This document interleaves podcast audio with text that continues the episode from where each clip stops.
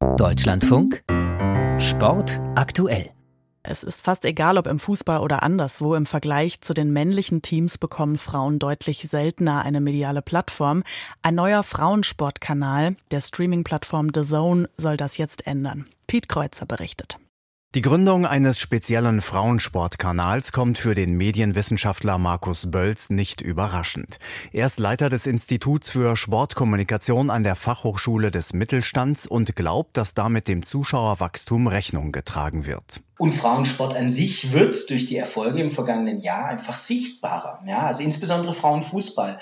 Und deswegen ist es nur konsequent, wenn sozusagen ein Medienunternehmen sagt, so, dem geben wir jetzt einen eigenen Raum, ein eigenes Gefäß. DAZN Media-Chef Haruka Gruber will den Launch der Plattform DAZN Rise auch als mehr verstanden wissen als Imagepflege.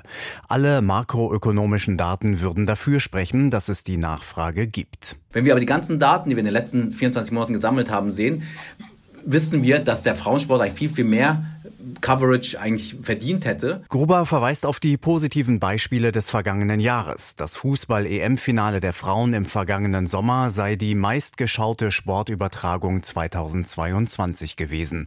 Bei den Australian Open im Tennis hätte das Frauenfinale eine höhere Reichweite gehabt als das Männerendspiel. Und auch für die Bundesliga-Rechte der Frauen sei ein Vielfaches mehr ausgegeben worden als in der Vergangenheit. Deshalb erwartet Haruka Gruber eine entsprechende Entwicklung des Werbemarktes. Wir hoffen, dass eben mehr und mehr auch Werbetreibende, also Advertiser, sich dann darauf stürzen und das am Ende dann für uns profitabel ist und wir dann entsprechend die Profitabilität zurück in Ökosystem geben können. Und wie bei den Männern ist der Fußball der wichtigste Inhalt. Der Streamingdienst hat die Rechte an der Champions League und ab September auch an der Bundesliga. Pro Spieltag wird eine Bundesliga-Partie live übertragen. Zusätzlich besitzt DAZN die Rechte an der französischen und der spanischen Liga. Doch es wird kein reiner Fußballsender. Der Kanal zeigt mit der WNBA Basketball, Europapokalspiele im Handball. Dazu kommen Boxkämpfe und Spitzengolf mit der LPGA Tour.